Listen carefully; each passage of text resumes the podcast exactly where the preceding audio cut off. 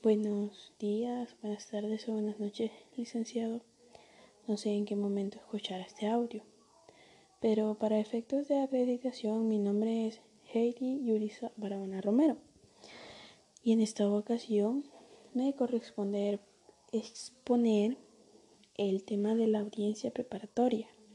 Y esta está regulada en el artículo 80 de la Ley Penal Juvenil Ahora bien, según lo que dispone dicho artículo, si de la resolución dictada por el juez no se interpusiere recurso alguno, el mismo señalará día y hora para la celebración de la audiencia preparatoria, teniendo como objeto principal que las partes se manifiesten sobre los siguientes puntos.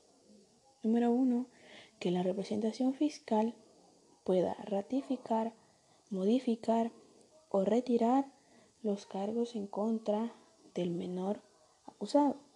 Número 2. Que indiquen las personas cuya presencia solicitan y el lugar donde pueden ser citadas. Ofrecer y por último, como número 3, ofrecer las pruebas que se presentarán en la vista de la causa.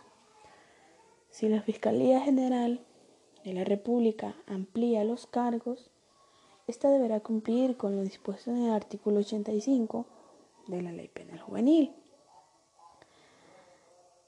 Cuando la audiencia preparatoria haya concluido, el juez de menores deberá emitir el auto de mérito, si fuere procedente, en el que se señalará día y hora para la celebración de la vista de la causa la que se realiza en un plazo no menor a 5 días ni mayor a 10 días, previa citación de las partes, como lo indica el artículo 81 de la misma ley.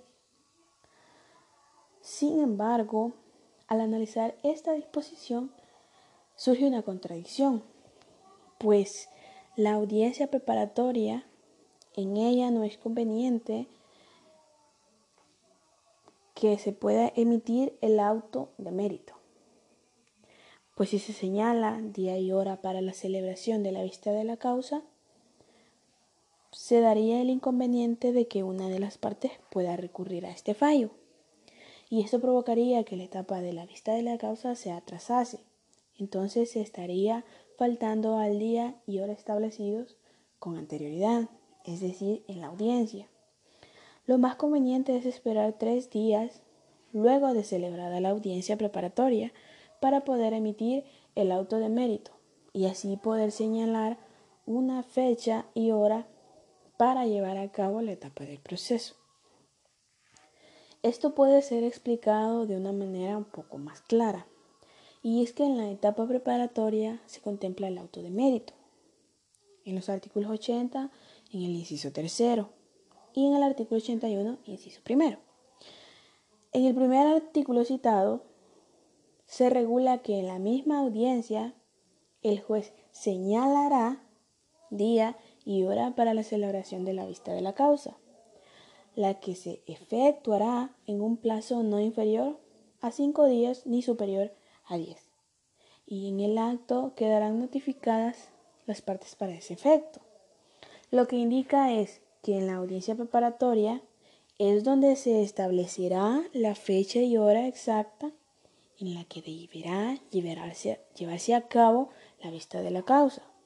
Ahora bien, en el artículo 81, inciso primero de la Ley Penal Juvenil, manifiesta que, concluida la audiencia preparatoria, nótese concluida, si fuere procedente, el juez emitirá el auto de mérito en el cual señalará el día y la hora para la celebración de la vista de la causa, la que se señalará, la que se celebrará, perdón, en un plazo no inferior a cinco días ni superior a diez, después de emitido dicho auto.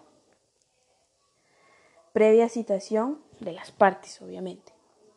Al analizar ambas normativas, pueden advertirse la contradicción y es que nace del hecho de la fecha en la que se manifiesta que se llevaría a cabo la vista de la causa. Pues en la primera se manifiesta que el juez debe emitirla en la audiencia preparatoria, en el artículo 80, en el inciso tercero, mientras que en la segunda es distinta, pues al concluir dicha audiencia, al concluir dicha audiencia, el juez debe emitir el auto de mérito y lo hace en una fecha diferente, previa citación de las partes.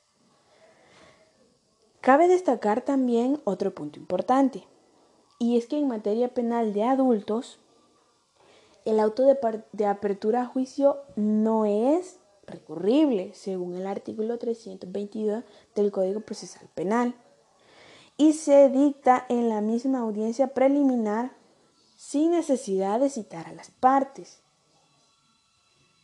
pues estas ya están presentes en la audiencia. En materia de menores, el proceder es diferente, ya que para dictar el auto de mérito las partes deben ser citadas previamente, como lo dice el artículo 81 de la Ley Penal Juvenil, y además el auto de mérito es apelable, tal como lo dispone el artículo 103 literal G de la misma ley, la Ley Penal Juvenil, el cual dice que el recurso de apelación especial procede contra las siguientes resoluciones dictadas por el juez de menores. Literal G, la que ordene que hay mérito o deniegue la celebración de la causa. En este caso, se puede apelar donde existe un auto de mérito. Esto indica que si una de las partes hace uso del recurso de la apelación, la fecha y la hora de la vista de la causa no será la misma que se señaló en la audiencia preparatoria o en el auto de mérito, sino que se prorrogará. Esto quiere decir que, puede que se puede señalar que no es conveniente que se señale el auto de mérito el día y la hora de la vista de la causa, sino hasta tres días después de la notificación del mismo. ¿Por qué? Para que así las partes puedan hacer uso o no de su oportunidad de apelar. Cabe notar otra contradicción que existe entre los dos artículos. El artículo 73, inciso 2 de la Ley Penal Juvenil porque éste establece que si el juez resuelve iniciar el trámite judicial, ordenará el estudio psicosocial y podrá citar a conciliación. Al analizar e interpretar esta disposición, podemos advertir que el juez de menores, al resolver iniciar el trámite judicial, antes debe convocar a una audiencia preparatoria evitando así que el menor en conflicto con la ley atraviese la difícil situación que supone un proceso de carácter penal.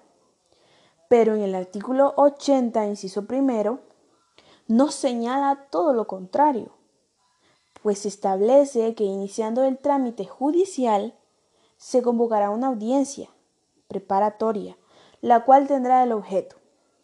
Entonces, se entiende que como tal que el juez de menores resuelve iniciar el trámite judicial, inmediatamente señalará sin más demora la audiencia preparatoria, no dando lugar a que se recurra a los mecanismos de extinción del proceso de forma anticipada, resultando esto totalmente discordante dentro del proceso y contrariando por completo al que señala en el artículo 72, inciso 2 de la ley penal, el cual sería proceder más conveniente para el menor y su situación, que sería poder llegar a una conciliación antes de llegar a la audiencia preparatoria.